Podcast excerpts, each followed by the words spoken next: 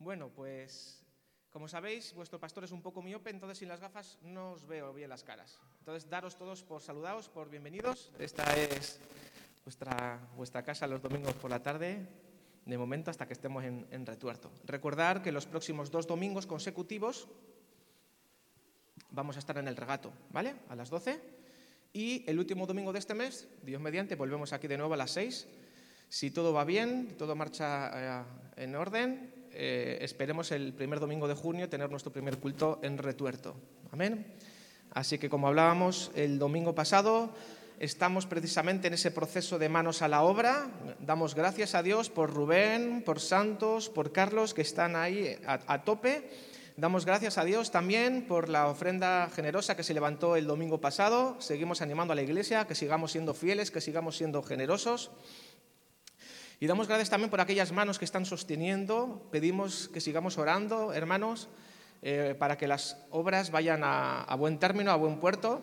Obviamente no estamos eh, haciendo mucha cosa, apenas estamos poniendo la tarima, están poniendo, yo apenas eh, estoy supervisando un poquito con, la poca idea que tengo, pero los hermanos están trabajando fuerte y están trabajando duro. Y pido que les, eh, fortalezcamos con nuestras oraciones, también como Gema, la pastora, está mandando comunicaciones al, grupo de WhatsApp de PEC oficial, ahí tenéis toda la información. Si a alguien no le llega todo lo que estamos haciendo, pues que le diga después del culto para que puedas recibir la información. ¿vale? Todo se está haciendo súper bien.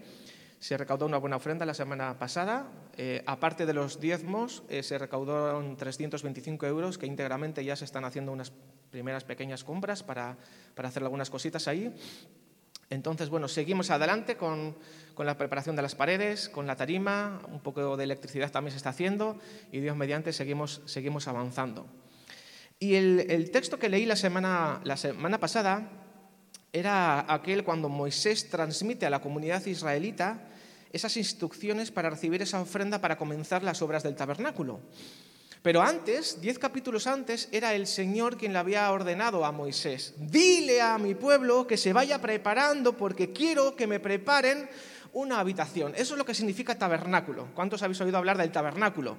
Era como esa especie de, de templo portátil que cuando Dios liberó a, su pueblo de, de, Egipto andaban como peregrinos y extranjeros, ¿verdad? Como muchas veces nosotros como creyentes nos podemos sentir, ¿verdad? En este mundo, en esta tierra que, que está sufriendo, hemos escuchado los testimonios de Colombia, de India y en general el mundo, hermanos, está revuelto. Y nosotros somos peregrinos y somos extranjeros. Literalmente la palabra tabernáculo significa lugar de morada. Obviamente tenemos que remontarnos a los tiempos de Moisés, donde todavía no estaba el nuevo pacto, todavía no estaba ni siquiera escrito el Nuevo Testamento, donde todavía eh, Jesús físicamente, Dios hecho hombre, no se había manifestado, no había venido a este mundo, y entonces eh, el pueblo de Israel necesitaba de alguna manera, y Dios quería hablar a su pueblo y manifestarse con su presencia, con una nube, en, en un lugar específico, en un lugar especial. Y por eso les manda construir una tienda, una habitación, para que Él pueda manifestarse y hablar a su pueblo. Era la habitación de Dios que estaba en el centro del campamento. Esto es importante, porque el lugar de adoración debe estar siempre en el centro. En el centro de nuestro corazón, en el centro de la iglesia, en el centro de nuestras vidas, debe estar siempre en el centro.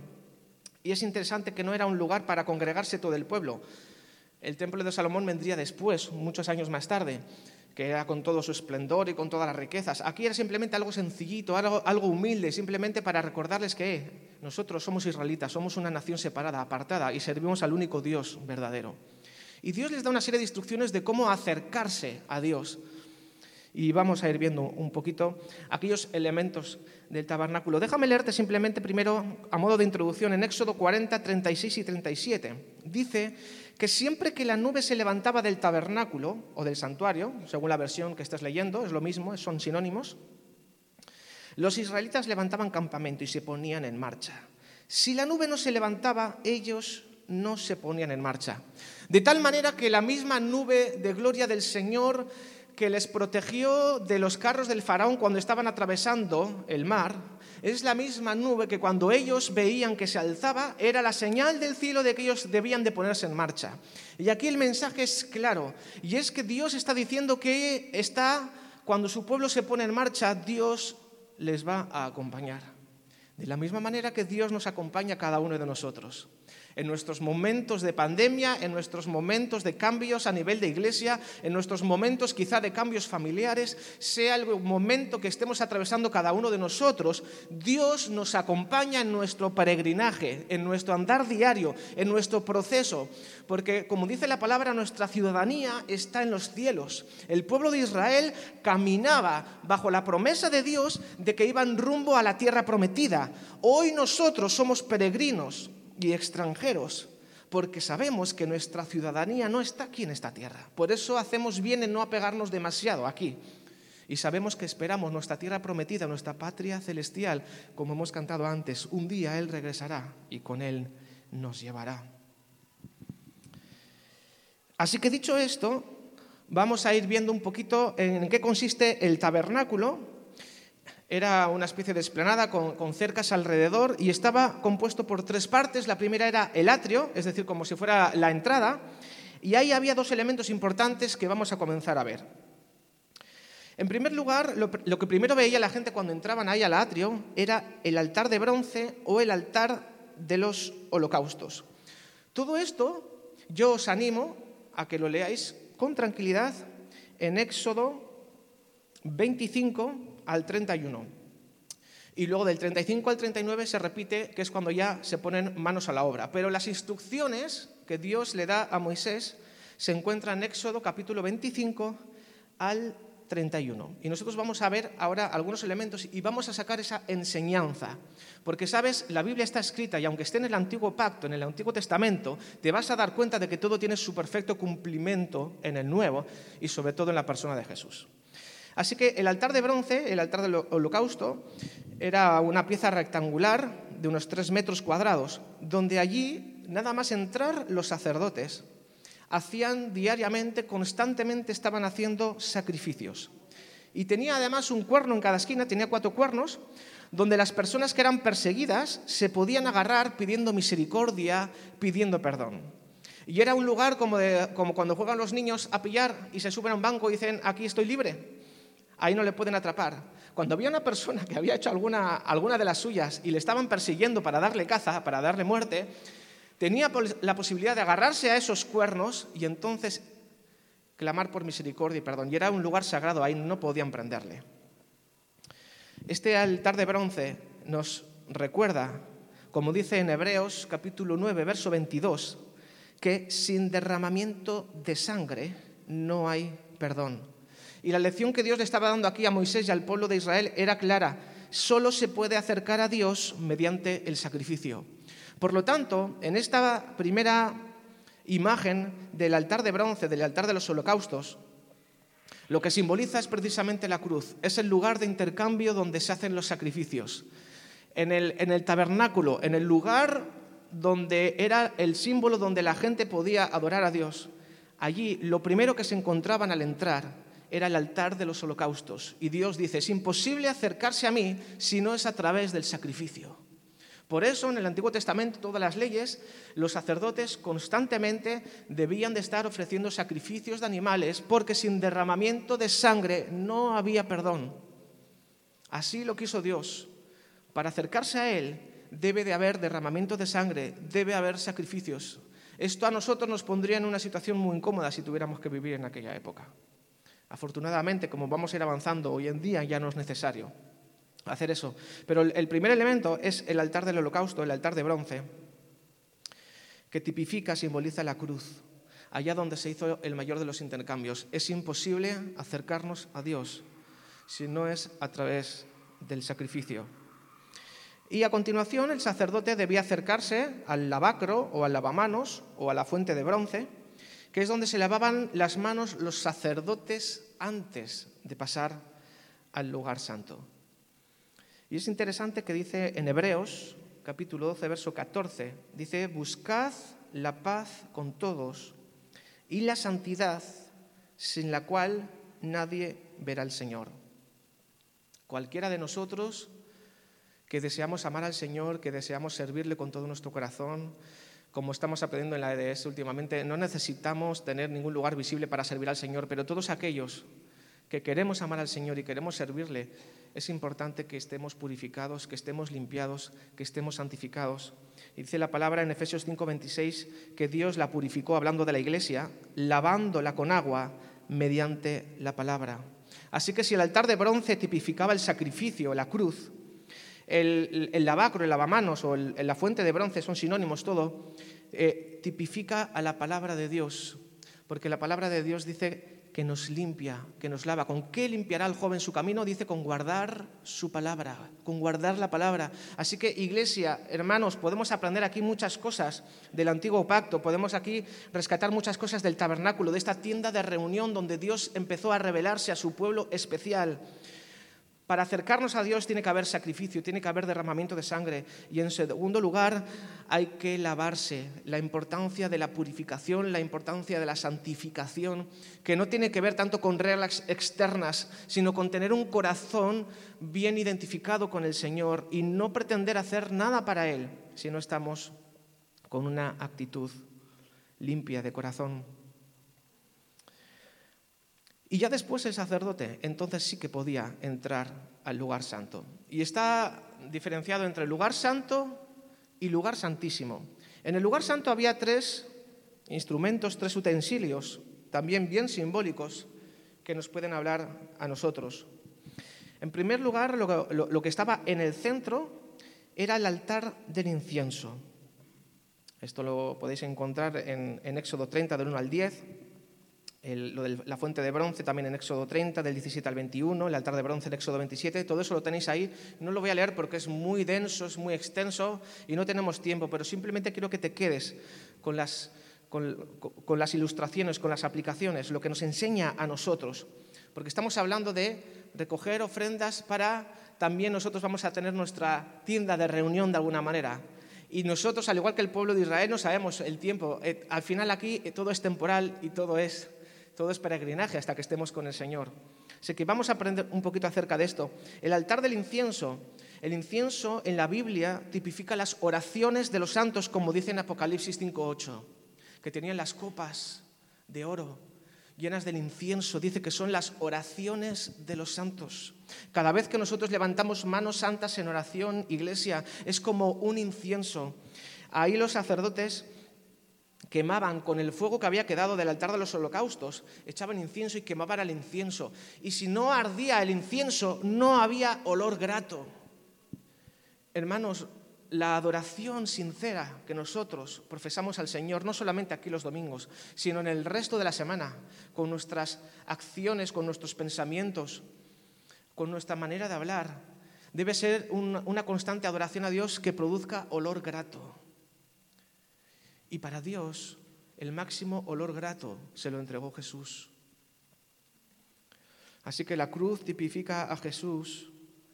La fuente de bronce, el lavacro, el lavamanos, sabemos que sin la sangre de Jesús no hay purificación, no hay limpieza, también simboliza la palabra de Dios. Pero aquí en el altar del incienso implica las oraciones de los santos. Y el mayor intercesor entre Dios y los hombres es Jesucristo hombre. Todos estos símbolos apuntan a la única persona, a Jesucristo.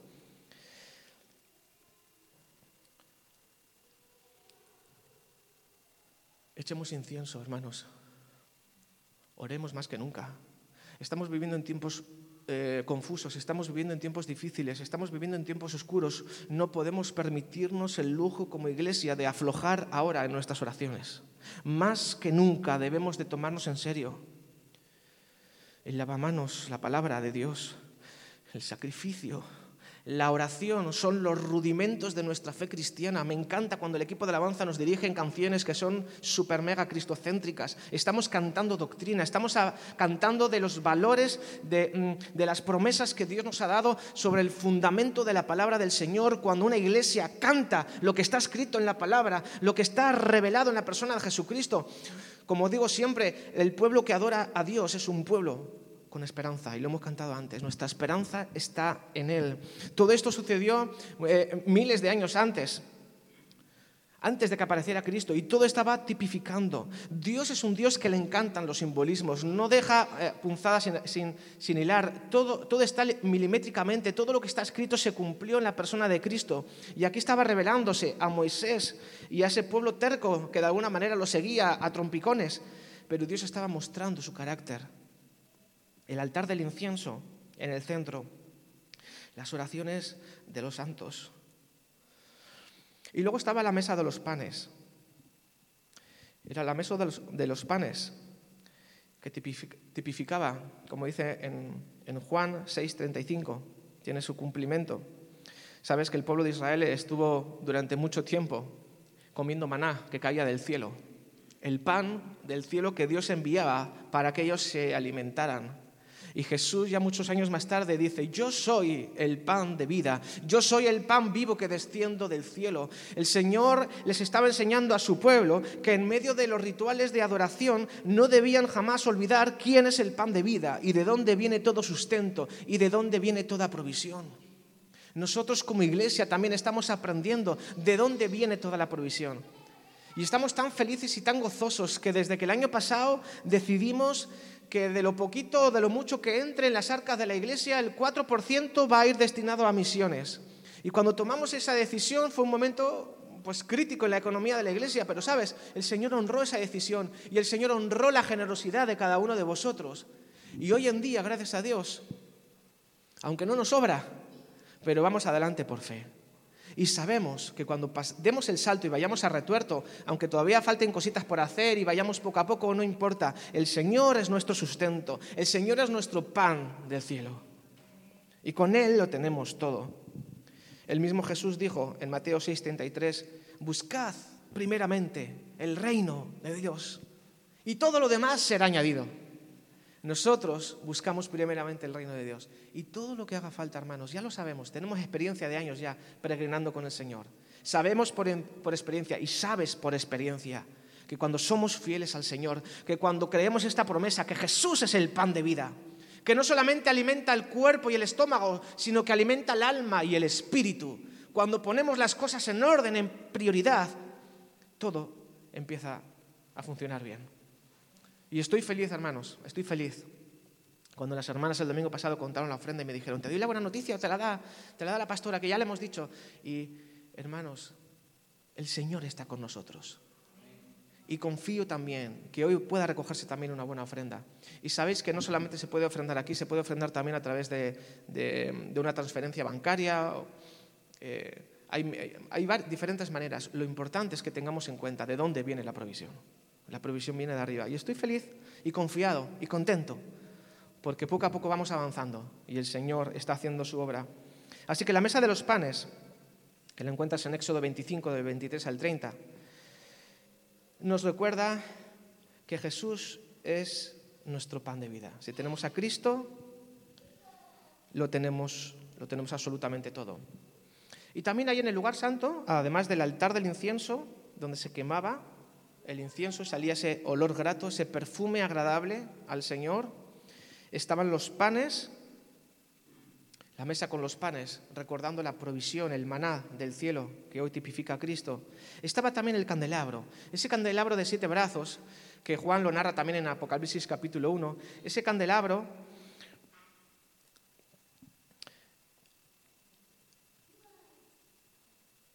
donde los sacerdotes todas las tardes llenaban cada una de las lámparas, ahí lo tenéis, llenaban cada una de las lámparas.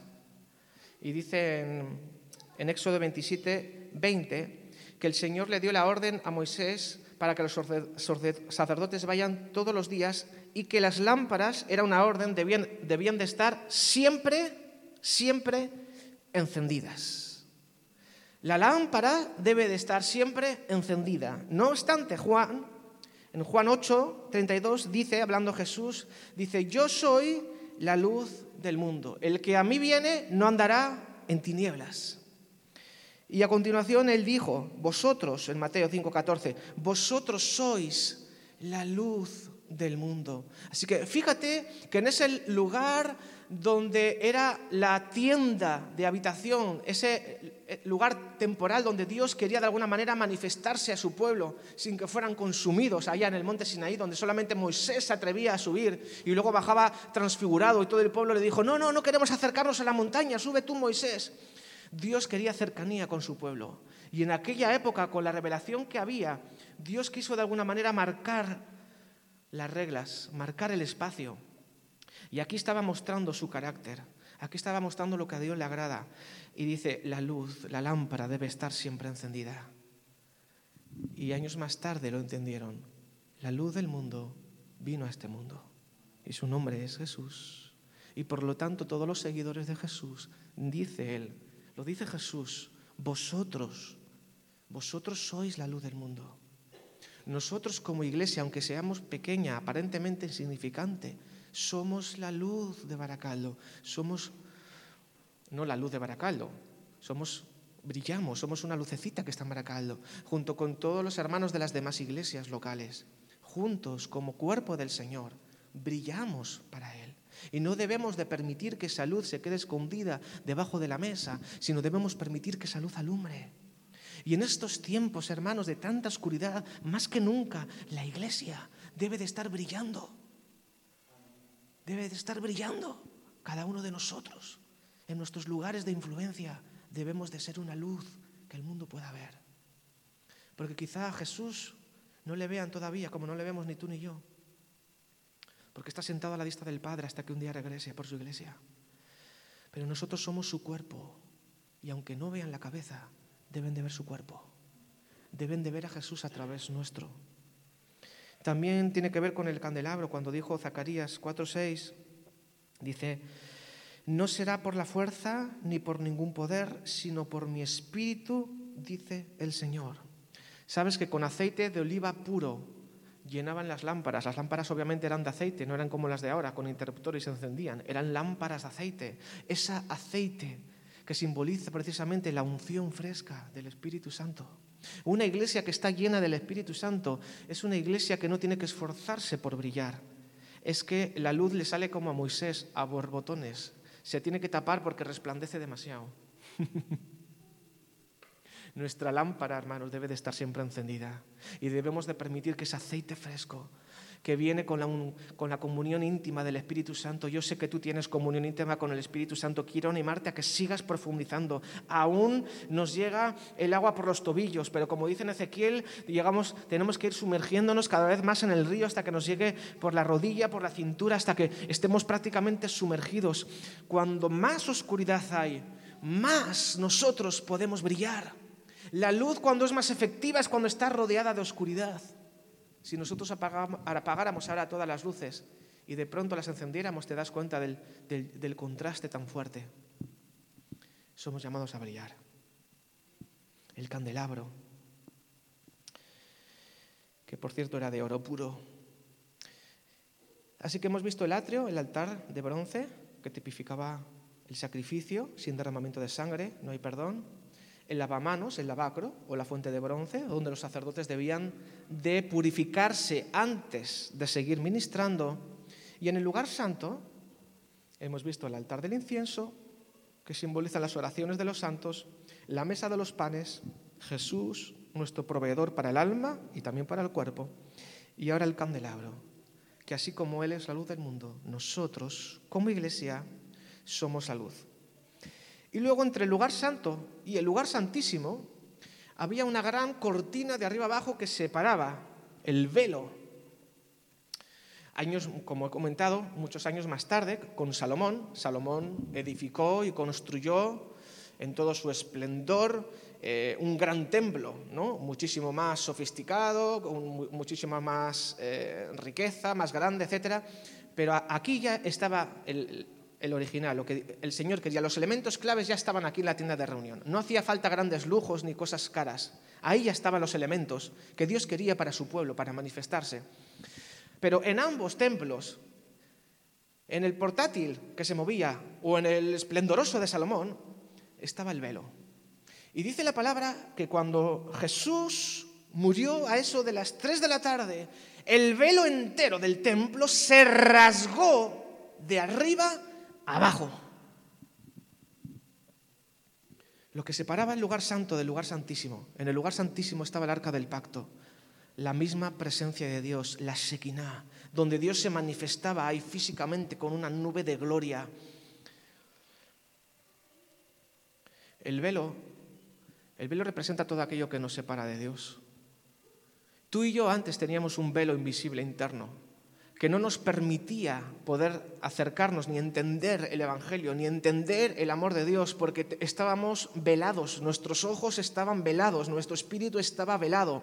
Pero con el sacrificio de Cristo, una vez y para siempre, el velo se rasgó, de tal manera que cualquiera de nosotros hoy que queremos acercarnos a Dios, no hay nada que lo impida, no hay velo. Porque los pecados que nos estaban separando de Dios, todo aquello que nos que, hacía de velo nuestras vidas, ha sido derretido por la pasión que Cristo mostró en la cruz. Y esto, hermano, nos tiene que llenar de alegría. Ya no hay velos, ya no hay muro de separación entre Dios y su pueblo. Ya no lo hay, hermanos.